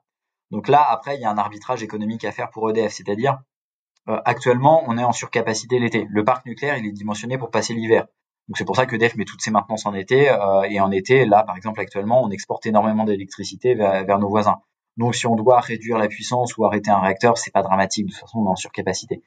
Si par contre, on doit commencer à arrêter davantage de réacteurs euh, dans quelques années et que la pointe de demande d'électricité en été augmente avec la climatisation, se posera éventuellement la question d'équiper ces réacteurs-là d'aéroréfrigérants pour pouvoir euh, pour pouvoir continuer à les exploiter. Euh, sachant que les aéroréfrigérants pour certains réacteurs peuvent ne pas représenter une, euh, enfin peuvent aussi, présenter des, des, limites. Je pense notamment à la centrale de Chaux dans les Ardennes qui est sur la Moselle, si je ne pas bon, bref. Euh, en tout cas, il y a un accord avec euh, la Belgique sur un débit minimal, euh, oui, ça doit être la Moselle, euh, pour la Moselle. Donc euh, là, vu qu'il y a des réfrigérants, les réfrigérants prélèvent de l'eau. Donc ça, ça, en fait, c'est pour cette raison-là que Chaux est l'une des centrales les plus sensibles aux arrêts en été, parce que en gros, dès que dès que les, les, les, débits deviennent un peu limites par rapport à l'accord avec les Belges, il faut arrêter ce qui prélève de l'eau, donc la donc la centrale. Mais globalement, pour le, pour le parc actuel, les effets devraient rester, devraient rester limités. Après, pour les nouveaux réacteurs, c'est quelque chose qui doit être pris en compte et qui est pris en compte avec des hypothèses de changement climatique euh, forts. Donc là, on prend des, les, les, les, les scénarios les, les, plus pessimistes euh, du GIEC sur l'échelle de la centaine d'années. Donc pour les centrales en bord de mer, ça nécessite de prendre en compte notamment la, hausse du, niveau des mers. Et euh, pour les centrales sur, euh, sur cours d'eau, euh, ça, nécessite de prendre en compte l'évolution de, des cours d'eau à ces échelles de temps avec euh, un changement climatique fort. Donc ça veut dire que peut-être sur certains cours d'eau, on ne pourra pas mettre de centrales nucléaires pour ces raisons-là. Après, euh, on sait exploiter des centrales nucléaires euh, dans des endroits euh, caniculaires ou avec un accès à l'eau limité. Par exemple, la plus grosse centrale des États-Unis, c'est la centrale de Palo Verde, au milieu du désert de l'Arizona. Il n'y a pas de cours d'eau à côté, il n'y a pas de mer à côté elle est refroidie avec les effluents, euh, avec les, les eaux usées de la ville de Phoenix. Mais par contre, il y a trois gros aéro-réfrigérants mécaniques par réacteur. Donc après, euh, c'est au moment de la conception qu'il faut qu'il faut prendre ça en compte. Ok oui donc en fait c'est ça ça a pas tant d'impact que ça tant que c'est pris en compte et on peut en tout cas adapter les ceux qui sont euh, qui sont actuellement en service si jamais on a euh, des, des épisodes assez euh, assez drastique, que ça soit de sécheresse ou, ou autre en fait. Voilà. Ce que je veux dire, c'est que euh, c'est absolument pas un non-sujet. Il y a un vrai sujet là-dessus euh, mm. qui doit être instruit et qui d'ailleurs est instruit notamment par l'autre, euh, bah, évidemment par EDF, mais aussi par l'autorité de sûreté nucléaire qui dans ses, dans toutes ses visites décennales euh, regarde à la lumière des, des progrès des, des, des connaissances, de, de l'évolution du, du, climat et du, des, des, réacteurs, la, la, résilience des réacteurs vis-à-vis -vis de ça. Euh, après, c'est pas un problème qui est qui est insurmontable. Par contre, c'est un problème qui nécessite effectivement d'être euh, anticipé. Euh, avant de passer au, au, SMR, euh, qui est un peu un mot clé, euh, on va discuter juste après. Euh, revenir juste un peu en arrière sur le le l'uranium. Euh, donc tu parlais, tu disais qu'on pouvait du coup l'extraire à différents endroits, on l'enrichit, etc. Euh, est-ce qu'on a une potentielle problématique de dépendance par rapport à certains pays avec cet uranium-là Si on se projette à, euh, moi, ça fait des, des, des, échéances assez assez élevées. Euh, même quand tu dis on n'a pas encore utilisé la, la fonctionnalité de d'aller chercher davantage, est-ce qu'on a en tout cas ce risque-là qui existe de, de dépendance par rapport à d'autres pays, de risque de dire bah, mince du jour au lendemain je peux plus faire fonctionner mes mes différentes centrales? Alors du jour au lendemain non. par contre, dès qu'on traite de matière, il y a, y a forcément des, des, dépendances plus ou moins importantes. Après EDF, dans le cas de la France, a poursuivi une stratégie de diversification d'approvisionnement à la fois géographique et en termes d'entreprise depuis longtemps. C'est-à-dire que EDF n'achète pas tout son combustible auprès d'Orano, euh, même si c'est ce qui paraîtrait le plus naturel parce que c'est une entreprise française, mais elle achète aussi auprès de Westinghouse pour euh, pour diversifier. Et pareil au niveau géographique, il y a une, des efforts de diversification qui, ont été menés. Euh, non, il n'y a pas de risque de coupure de l'approvisionnement du, jour au lendemain parce que, bah, comme j'ai expliqué, mais ça c'était quand tu as, eu ta, coupure de connexion. En France, on a une vingtaine d'années de stock stratégique sur le territoire, 9 ans mobilisables rapidement, 11 ans euh, qui nécessiteraient des nouvelles infrastructures d'enrichissement. Mais donc ça, euh, en cas de tension subite, euh, subite et subite, ça permet de se retourner et il y a quand même plusieurs pays fournisseurs. Après, il y a quand même des problèmes de, dépendance au niveau mondial qu'il va falloir traiter. Euh, je pense pas forcément principalement sur l'extraction de, l'uranium, mais plutôt sur les services amont euh, russes. C'est-à-dire que la Russie s'est positionnée beaucoup sur la conversion et enrichissement d'uranium. Donc la France a des capacités de production et d'enrichissement d'uranium. Par contre, les pays occidentaux, de manière générale, sont dépendants de la, Russie. Notamment les États-Unis sont très dépendants des services amont euh, russes, euh, donc conversion et enrichissement de l'uranium. Donc les États-Unis ont adopté une loi visant à réduire leur dépendance à la Russie, donc ils vont développer des capacités de conversion enrichissement chez eux. Euh, il va falloir faire la même chose aussi dans, dans les autres pays dans, dans, dans, les autres pays occidentaux pour réduire cette dépendance là parce que si la Russie du jour au lendemain euh, décide de d'utiliser ça, ça pas spécialement sur la France, mais sur l'ensemble des pays euh, occidentaux, ça peut être, euh, ça peut être euh, embêtant. Et autre dépendance sur les pour les pays notamment d'Europe centrale et de l'Est qui exploitent des réacteurs soviétiques ou russes.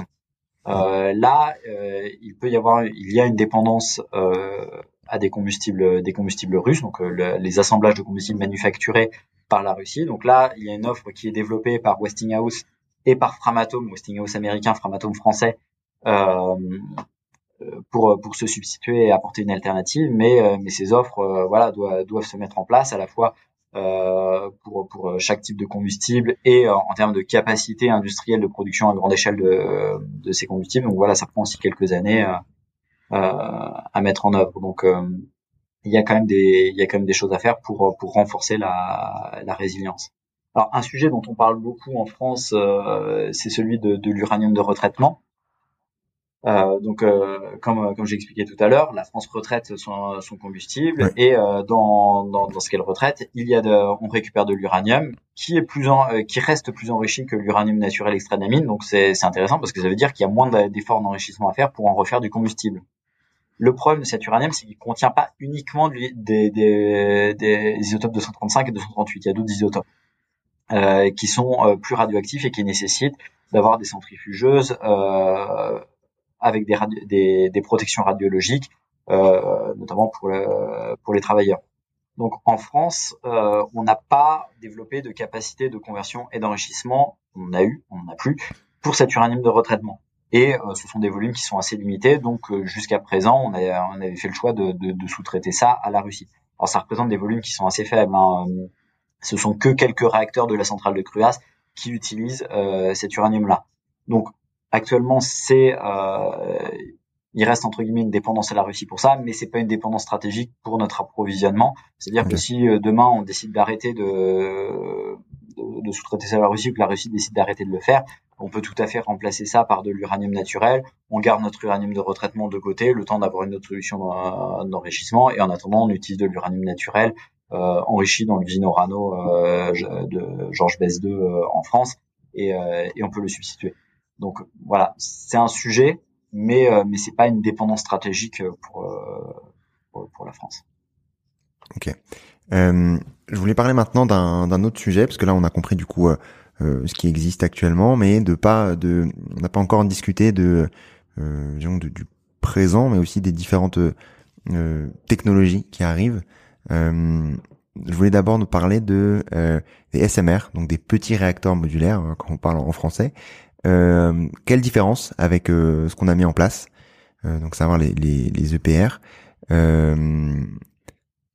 et quelle différence ça peut d'implantation géographique? Est-ce que ça, on a des changements là-dessus? Qu'est-ce que ça va potentiellement nous apporter ces petits réacteurs? Qui sont pas, j'imagine, si petits que ça. Plusieurs éléments de réponse. Tout d'abord, pourquoi est-ce qu'on en est arrivé à l'EPR En fait, euh, comme, euh, comme, euh, comme je disais tout à l'heure, ce qui coûte cher dans un réacteur, c'est de le construire et de le financer. Et donc, euh, tout l'enjeu, en fait, c'était de faire des économies d'échelle en faisant des réacteurs de plus en plus gros.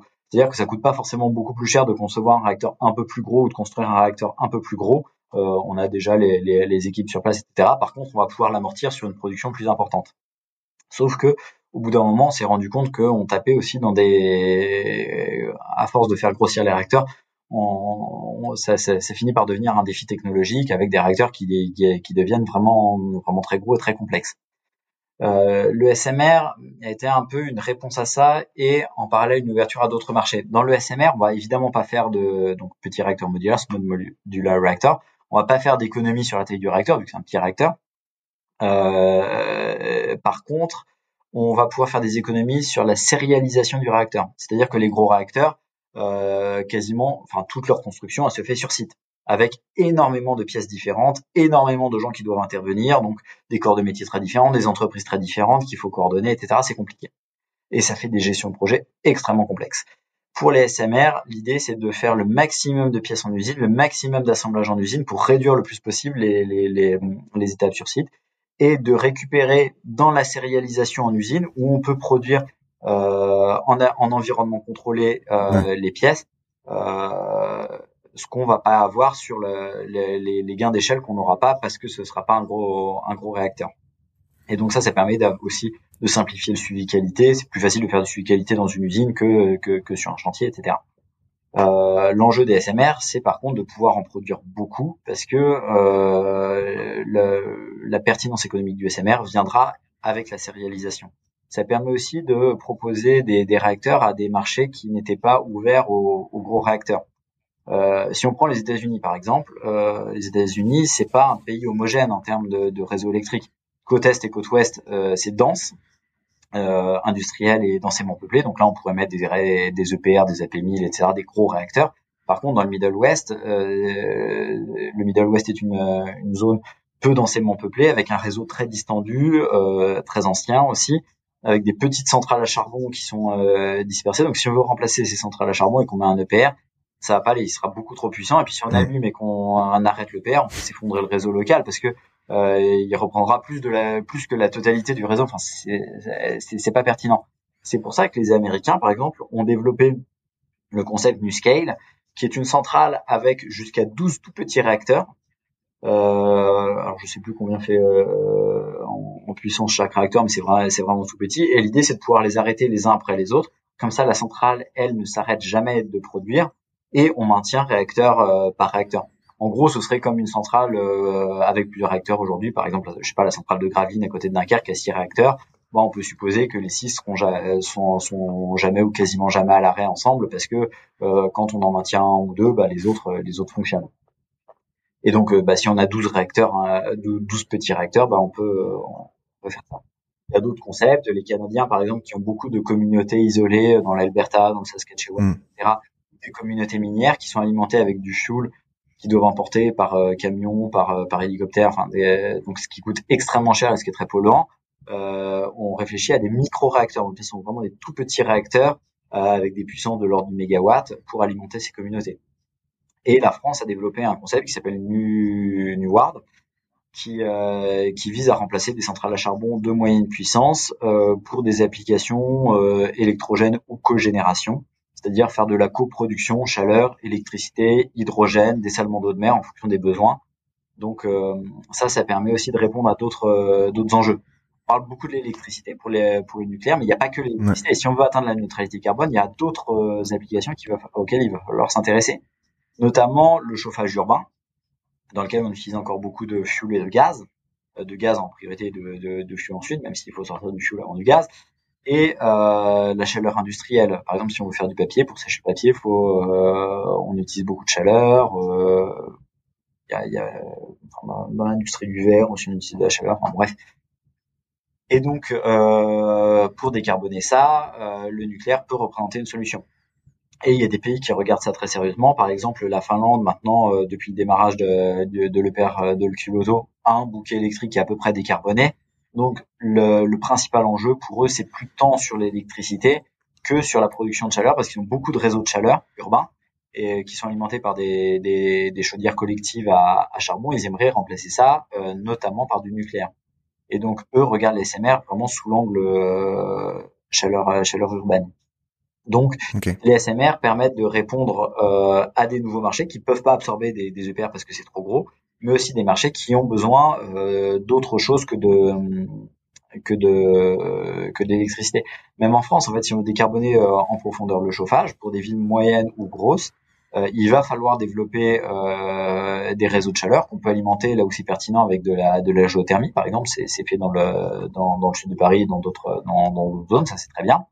Euh, pour d'autres régions euh, pour lesquelles le potentiel géothermique est, pas suffisamment important, ça peut être intéressant de se poser la question de la cogénération nucléaire. La centrale du budget, par exemple, qui est pas très loin de Lyon, donc là, euh, mm. a priori, on va, enfin, EDF prévoit de mettre des EPR à cet endroit-là, donc là, se pose la question de faire de la cogénération avec des EPR.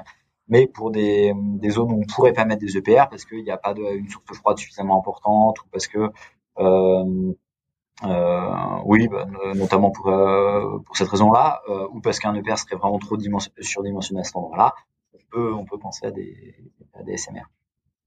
Ok. Et du coup, pour pour cette partie du coup chaleur, c'est du coup la chaleur qui est en sortie, disons, de, de de, de centrale qui va qui va potentiellement pouvoir remplacer euh, ces différentes euh, fonctionnalités dont tu parlais juste avant en fait. C'est utiliser en fait ces ces petites centrales euh, donc ces SMR pour les implanter proches de certaines villes pour justement remplacer l'autre partie de de enfin la, la partie énergétique qui n'est pas qui ne sera pas liée à la partie électrique et concrètement qui pourrait aussi venir du coup du nucléaire. Une centrale nucléaire, c'est une machine à vapeur. C'est-à-dire que il y a globalement sur toute la chaleur produite par par les réactions fission, il y en a deux tiers qui sont perdus et un tiers qui va être converti en électricité. Ça, c'est le rendement des, machines à vapeur. C'est pareil pour les, pour, pour, les centrales à charbon. Si on fait de la cogénération, on va pouvoir récupérer une partie de sa chaleur. Donc, généralement, on récupère ça juste après la turbine haute pression et avant les turbines basse pression, peu importe. Ça va réduire un petit peu la production d'électricité, mais ça va permettre en, en, énergie de, de, récupérer beaucoup plus que ça en termes de, en termes de chaleur. Donc ça améliore l'efficacité de l'efficacité de la centrale. Et donc euh, après cette chaleur là, euh, cette chaleur là, on peut la mettre dans un réseau de chaleur. Maintenant, on s'est transporté sans problème de, de, la chaleur sur plusieurs dizaines de kilomètres. Donc on n'est pas obligé de mettre le, réacteur en centre-ville. Hein. On, on, le met quand même. Euh, chez vous, directement chez vous. un, peu éloigné, mais on peut on peut transporter la, la, la chaleur et puis euh, et enfin je, je, le précise, euh, c'est enfin l'eau que l'eau de, du circuit de chaleur, c'est pas l'eau qui a été en contact avec le combustible. Il y a plusieurs circuits entre le entre le, le, le circuit primaire qui est en contact avec le combustible et l'eau qui, qui serait dans un dans, dans un réseau de chaleur. Ouais, donc ça, et ça, cette cogénération là, on le fait actuellement? On l'utilise beaucoup avec les EPR. Alors, il y a en France un petit peu, mais c'est très marginal. Euh, il y a notamment euh, à Gravelines un peu de chaleur de la de la centrale de Gravelines qui sert à réchauffer le GNL euh, qui est importé au terminal terminal GNL de de Dunkerque parce que le gaz naturel liquéfié donc qui est du gaz liquéfié par par refroidissement par cryogénie à moins 161 degrés dans, quand on le regazifie dans un terminal, généralement on brûle une partie de ce gaz pour réchauffer le reste du gaz, ce qui euh, aggrave encore l'empreinte carbone du, du GNL. Euh, au, dans, au niveau du terminal GNL de, de Dunkerque, vu qu'il y a la centrale nucléaire euh, juste à côté, euh, il y a une dérivation de, de, de, chaleur qui a été faite pour réchauffer, euh, pour réchauffer ça. Je crois à vérifier qu'il y a aussi quelques serres qui doivent être euh, chauffées avec de, de la chaleur, mais ça, ce sera à vérifier. Après, en France, c'est pas très, c'est pas très répandu.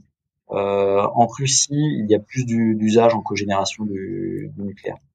Ok, donc fait ce qu'on a besoin de toute façon. Après, en France aussi parce que, euh, par exemple, les réseaux de chaleur n'ont jamais vraiment été, n'ont jamais vraiment été développés. Donc, Ouais, mais en, en gros, ça n'a pas suffisamment été développé, mais en, comme tu disais, en fonction des différents marchés, le SMR peut, enfin le PR aussi, mm. mais le SMR aussi par la suite peut pouvoir répondre, peut répondre à ces, ce type de besoins-là, mm. de d'apporter aussi cette cette génération de chaleur et du coup de pouvoir aussi euh, décarboner, euh, enfin d'utiliser moins d'énergie euh, fossile concrètement. Ouais. Chose qui est, qui est important là-dessus. Excuse-moi si je te coupe. Non mais t'as raison. Pour la décarbonation, il va falloir penser euh, en dehors de la poursuite des, des trajectoires passées et euh, penser les sources d'énergie bas carbone euh, de manière un peu renouvelée. C'est-à-dire, c'est pas parce qu'on a utilisé du nucléaire que pour faire de l'électricité à présent qu'il faut penser le nucléaire que pour faire de l'électricité. Ce serait, à mon sens, une erreur de ne, à minima, de ne pas réfléchir quand on va faire le programme EPR à des questions de cogénération. Alors, peut-être qu'à certains endroits c'est pas pertinent, je sais pas, j'ai pas, j'ai pas fait les études, euh, mais que ce soit euh, Panly, euh, Gravelines euh, et, et le budget, euh, où on va construire les premiers EPR, il faudrait se poser la question est-ce qu'il y a une pertinence ou non à, à faire de, de, la cogénération? Et pareil pour les pour les autres euh, pour, pour, pour, les futurs les, les futurs réacteurs qu'il y aura parce que encore une fois atteindre la neutralité carbone l'électricité ça va jouer un rôle accru à l'avenir. Mm. euh, mais ce ne sera jamais la totalité de, de, de l'énergie qu'on va consommer. On va encore avoir besoin de chaleur bas carbone. Et pour, euh, pour chauffer des villes, euh, ça, ça, ça, ça, peut être très intéressant de utiliser aussi de, de la chaleur nucléaire. Parce que euh, la contribution à la thermosensibilité du système électrique sera inférieure à, aux pompes à chaleur. Les pompes à chaleur sont très intéressantes, mais euh, elles contribuent malgré tout à, à la thermosensibilité du système électrique, c'est-à-dire que quand il fait très froid, euh, ça va tirer davantage d'électricité, c'est-à-dire qu'il faut davantage de capacité de production d'électricité. Euh, ce qui est quand même un, ce qui est quand même un peu problématique. Euh, si euh, on, développe aussi du chauffage euh, avec de la cogénération, on va réduire cette thermosensibilité. Donc ça, c'est intéressant. Donc on a cette technologie, on a cette technologie là des SMR qui peut potentiellement se développer. On a aussi, je vais en parler brièvement avant avant de parler d'un autre sujet aussi de de l'autre technologie qui existe où on, en parle euh, énormément, à savoir de la fusion. Euh, juste brièvement, hein, parce que je euh, lui dis c'est pas de faire un épisode sur sur, la fusion. Euh, pourquoi est-ce que c'est aussi euh, intéressant cette technologie-là Pourquoi est-ce qu'elle est aussi intéressante et surtout à quelle échéance? C'est plus ce sujet-là que j'aimerais aborder. À quelle échéance on peut on peut imaginer utiliser ce type de technologie qui est du coup différente de la, de la fission? Il y a deux types de réactions nucléaires. Il y a la fission, donc on fissionne des atomes euh, lourds et instables, ou on va fusionner, ou alors on peut faire fusionner des, atomes, euh, des, atomes euh, très légers. Et les deux réactions vont, vont produire de, de la chaleur. La fission, c'est assez simple à faire. On, maîtrise depuis longtemps la fusion. C'est ce qui se passe dans les étoiles. Le problème, c'est qu'il faut atteindre des températures qui sont extrêmement élevées. La température euh, euh, dans un réacteur à fusion nucléaire euh, pour produire de l'électricité, c'est de l'ordre de 100 millions de degrés. À ces niveaux de température, c'est bien supérieur à la température, c'est très très très très très supérieur à la température au milieu d'un bâton de dynamite quand on, quand on le fait exploser. Et qu'est-ce qui se passe quand on fait exploser un bâton de dynamite? La matière veut se déconfiner, elle veut prendre le plus d'espace possible pour se refroidir. Mm. Euh, donc en fait, l'enjeu quand on veut faire de la fusion nucléaire, ça va être de réussir à garder la matière à un endroit. Euh, on ne peut pas la garder euh, dans un endroit avec des parois solides parce que euh, alors il y a extrêmement peu de matière dans un réacteur à fusion nucléaire. Euh, donc c'est pas un enjeu de sûreté, c'est plutôt un enjeu de matière qui va se refroidir instantanément. En fait, à ces températures-là, la matière se forme de plasma, c'est un gaz ionisé et donc, euh, si euh, on essayait de la confiner dans, je sais pas moi, dans une euh, dans une enceinte en acier, euh, dès que le plasma touche l'acier, il se refroidit. C'est un peu comme si on lâchait une goutte d'acier en fusion sur la banquise. C'est pas la banquise qui va fondre, c'est la, goutte d'acier en fusion qui va se qui va se refroidir. Donc en fait, toute la difficulté, c'est d'essayer de maintenir ce plasma pendant la réaction de fusion euh, de, de, de, le maintenir confiné sans qu'il sans qu'il touche une paroi solide. Donc les, il y a il y a plusieurs méthodes pour ça. La méthode qui est la plus étudiée, c'est euh, le confinement magnétique, c'est-à-dire qu'on va faire tourner les molécules de plasma, donc euh, les, les, les, atomes de plasma qui sont chargés, euh, donc c'est un gaz ionisé, on les fait tourner autour de, de, de lignes de champ magnétique euh, circulaire. Et donc comme ça, en fait, euh, il essaie de se déconfiner en allant à toute vitesse, mais il tourne en rond, donc il reste au même endroit. Euh, c'est pour ça que les, les tokamaks, ITER par exemple, ont une, forme de donut, c'est parce qu'on fait tourner les, les, particules. Pourquoi est-ce que je disais ça euh, Ta question, c'était sur... Non, pour, pour expliquer là du coup la, la différence et surtout à, aussi à quelle à quelle quelle différence du coup technologique. Donc là, on comprend la, la différence de technologie, mais aussi du coup à quelle euh, pourquoi est-ce que ça, pourquoi est-ce qu'on en parle autant de cette partie-là et à quelle échéance et à quelle échéance on peut on peut imaginer avoir ce type de technologie euh, euh utilisée? Alors, est-ce que c'est intéressant et puis l'échéance? Euh, Pourquoi est-ce que c'est intéressant? C'est parce que globalement, ce sont des réacteurs qui seraient intrinsèquement intrinsèquement sûrs. Tu peux pas avoir de, tu peux pas avoir d'accident grave avec un, un, réacteur comme ça. Tu perds complètement le confinement, bah tu perds ton plasma, mais mais mais le réacteur peut pas exploser. En fait, il y a, y, a, y a très peu de matière. Encore une fois, si tu perds le confinement, ton plasma se refroidit instantanément. Il, il, se passe rien. Le, le, problème, c'est plutôt la difficulté de protéger ton plasma que de protéger le protéger le reste. Alors il y a quand même un peu d'irradiation des, des, des, des, parois, mais euh, et, mais mais c'est pas grand chose et donc tu produis très peu de très peu de déchets radioactifs. Euh, il y a un argument qui est souvent mis en avant, mais qui pour moi est un argument euh, qui est assez peu pertinent, c'est euh, la matière première est disponible de façon quasiment illimitée. Mais ça, c'est aussi vrai en fait du nucléaire si on considère euh, les réacteurs de quatrième génération. Et c'est pas ça qui va permettre de déployer de façon extrêmement massive la, fusion nucléaire, même si les réacteurs, les concepts étaient déjà disponibles aujourd'hui, c'est pas ça qui serait qui permettrait de les, les, les déployer de façon massive.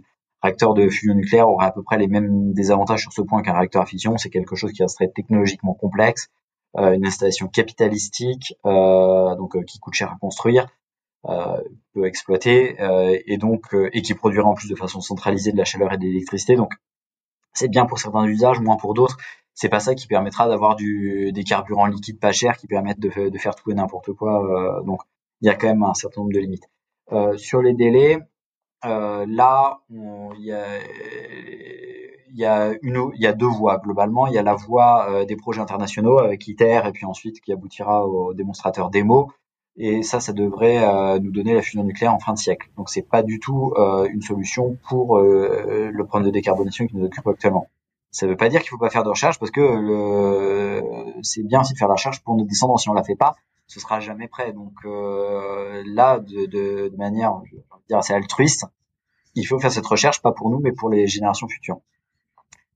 Il est possible, mais c'est pas du tout garanti, que ça aille plus vite via des startups parce qu'il y a des startups qui maintenant ont des financements assez colossaux de l'ordre du milliard d'euros euh, qui, qui voient le jour. Et l'avantage des startups par rapport aux projets internationaux, c'est qu'elles peuvent aller beaucoup plus vite et intégrer des, des, des progrès technologiques euh, bien plus rapides sur les semi euh, les, les, supraconducteurs par exemple, donc les matériaux qui mmh. permettent de faire les aimants.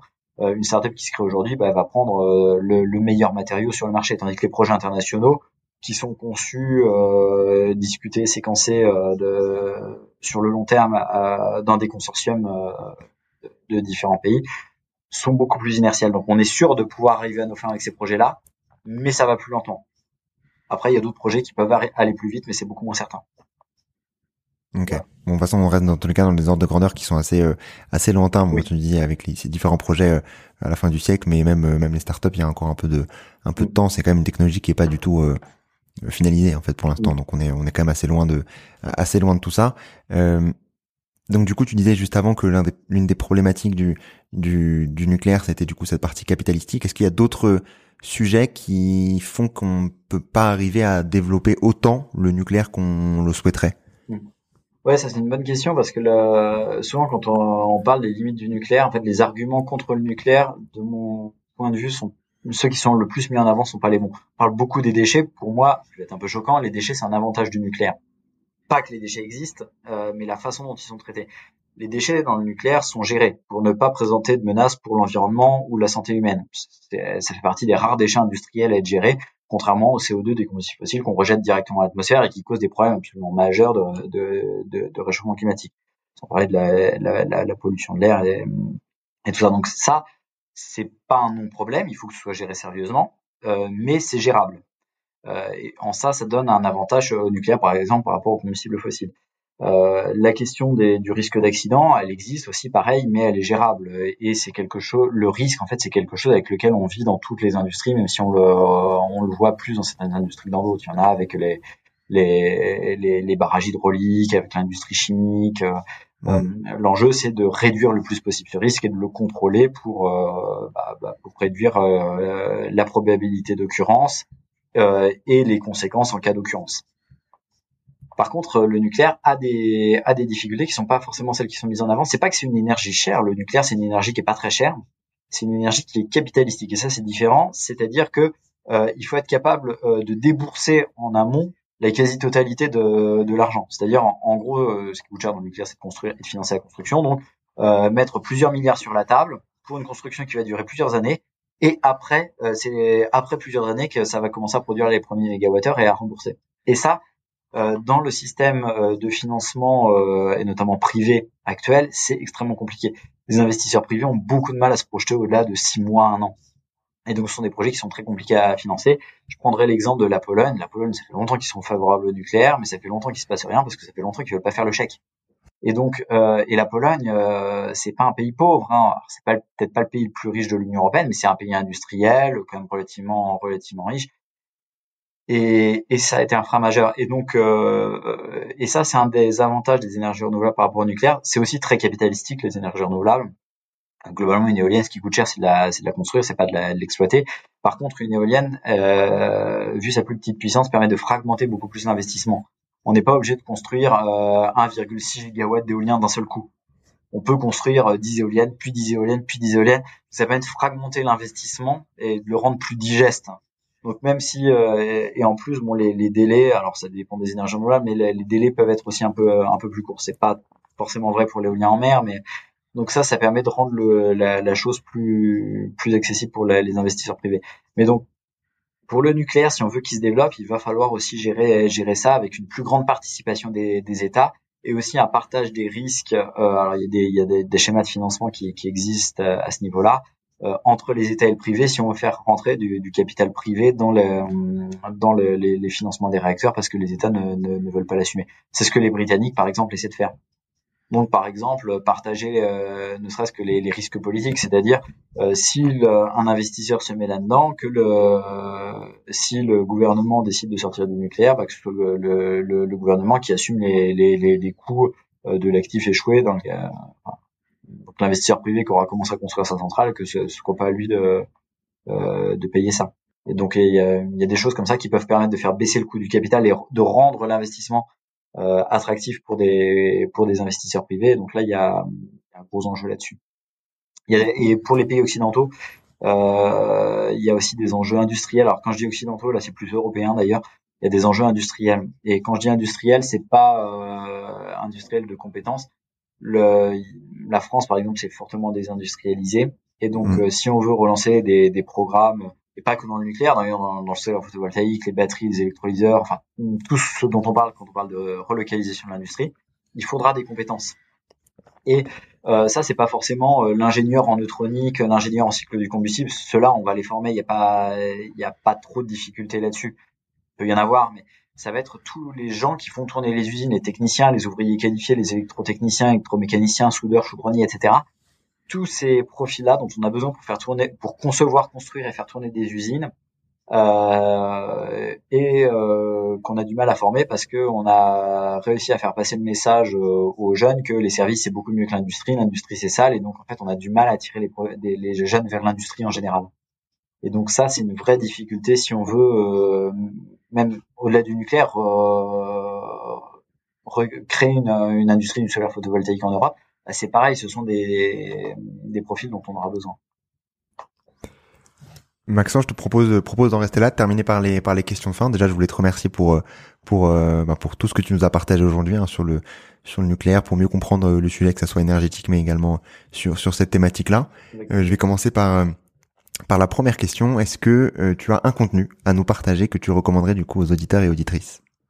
Alors vu que l'échange a porté essentiellement sur le nucléaire, je vais conseiller un, livre euh, sur le nucléaire qui est un petit livre euh, écrit par un chercheur belge, Didier okay. qui est le nucléaire, genèse, opportunité et défis. Alors c'est pas tant un livre sur l'industrie nucléaire que sur euh, l'énergie nucléaire en tant que telle, euh, qu'est-ce que c'est, euh, d'où vient l'énergie nucléaire, comment est-ce qu'elle a été découverte, comment est-ce qu'elle a été développée. Alors il y a évidemment une partie du, du, du, livre qui explique comment c'est exploité dans les dans, dans, les réacteurs actuels, mais c'est bien pour comprendre en fait ce, ce qu'est ce qu'est l'énergie nucléaire. Un, petit Très bien, moi je mettrai je mettrai le lien dans, dans, dans la description. Est-ce que tu as également une action pour agir dès demain dans le bon sens?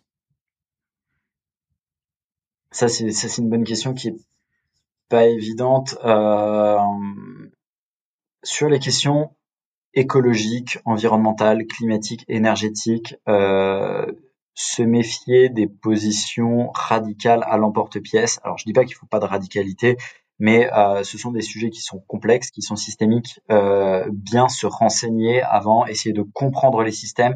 Il n'y a aucune énergie qui est parfaite ou qui est, qui est démoniaque, et donc il faut essayer de comprendre les avantages, les inconvénients et, de, et sans préjugés euh, pour, pour se faire une idée. Euh, il n'y a pas l'énergie du mal et l'énergie du bien. Les énergies renouvelables ont des avantages, elles ont des déchets. Le nucléaire a des avantages, il y a des déchets. Les énergies fossiles ont des avantages, ils ont des déchets.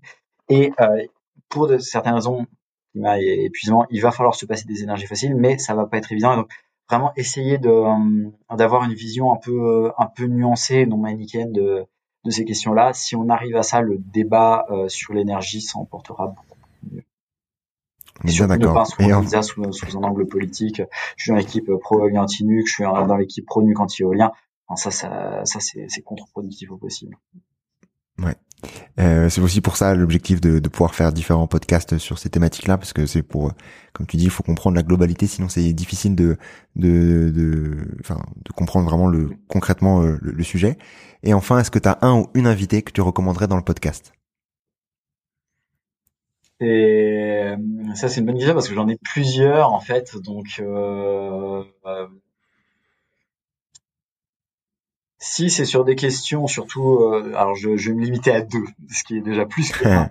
Euh, si c'est sur des questions euh, d'énergie, de mobilité, euh, Aurélien Bigot est très bien. Il a écrit un, un petit livre là-dessus, bah, pareil dans la collection Faker Note qui s'appelle Voiture, qui est, qui, est, très bien et c'est c'est quelqu'un d'extrêmement d'extrêmement rigoureux. je, te, je te confirme, j'ai déjà reçu. Donc c'est ah, hop, ça t'enlève ça t'enlève un du coup. Hop là, moins un la place pour euh, quelqu'un d'autre. Donc, euh, Kako Linda Naitali, qui est une, euh, une euh, chercheuse, enfin, une, experte en matériaux et, et très bonne vulgarisatrice aussi sur sur ces questions-là. Donc, les, les questions de, de, matériaux, que ce soit les matières plastiques ou les matériaux pour le BTP. Donc, dès qu'on parle de d'écologie, d'environnement ou de réindustrialisation, il y a des, les questions des, des, des, des matériaux sont sont, sont, sont très importantes. Et, euh, et c'est quelqu'un de très bonne pédagogue. Ok, très bien. Bah, je, la contacterai. Merci beaucoup. Merci pour pour euh, pour ce conseil. Si on souhaite te retrouver, Maxence, où est-ce qu'on peut le faire? Je suis présent sur euh, LinkedIn où je publie pas mal de contenu, aussi sur Twitter, même si vu l'évolution du réseau, je sais pas si je y resterai encore très longtemps. Et euh, ouais, après je, je donne des conférences par-ci par-là, mais bon, j'ai c'est là c'est plus difficile de dire. Euh, et le bouquin que dont, dont tu parlais tout à l'heure, exactement, publié chez Tana Édition, euh, la collection Fake Exactement. Moi, je mettrai les différents liens pour euh, pour pour te retrouver. Merci une nouvelle fois, Maxence, pour ton temps aujourd'hui, pour tout ce que tu nous as expliqué aujourd'hui et vulgarisé plus plus concrètement. Merci beaucoup. Merci à toi, Antoine. Bonne soirée. Tout d'abord, bravo d'être arrivé jusque-là. Et j'espère que l'épisode t'a plu. Si c'est le cas, commence par envoyer l'épisode à une de tes connaissances afin de les aider à accélérer leur compréhension et leur transition vers un monde plus durable. Et pour dupliquer encore plus ton impact, laisse un commentaire sur ta plateforme d'écoute préférée. C'est ce qui permettra à d'autres de découvrir le podcast. À très vite.